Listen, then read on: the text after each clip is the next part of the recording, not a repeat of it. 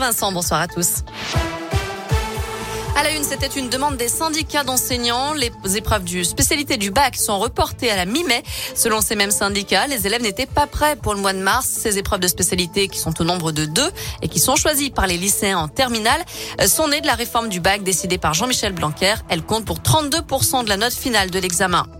Un nouveau record battu en France. Plus de 21 000 classes étaient fermées cette semaine. C'est du jamais vu depuis le début de l'épidémie. Un lycée, quatre collèges, 97 écoles étaient fermées.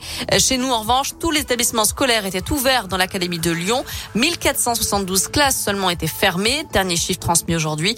Au total, près de 28 000 élèves ont été testés positifs au Covid en une semaine dans le Rhône, l'Ain et la Loire, tout comme près de 1300 personnels soignants.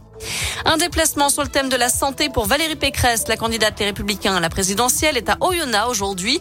Elle a visité la maternité du centre hospitalier du Haut-Buget. La présidente de la région Île-de-France est ce soir en meeting à Val Expo. Elle sera toujours dans l'un demain puisqu'elle visitera la centrale nucléaire du Buget. 8 mois de prison avec sursis et 120 heures de travaux d'intérêt général. C'est ce à quoi a été condamné un individu de 21 ans hier par le tribunal correctionnel de Bourg. Euh, mercredi, il avait pris tous les risques pour éviter un contrôle de police, de gendarmerie, pardon.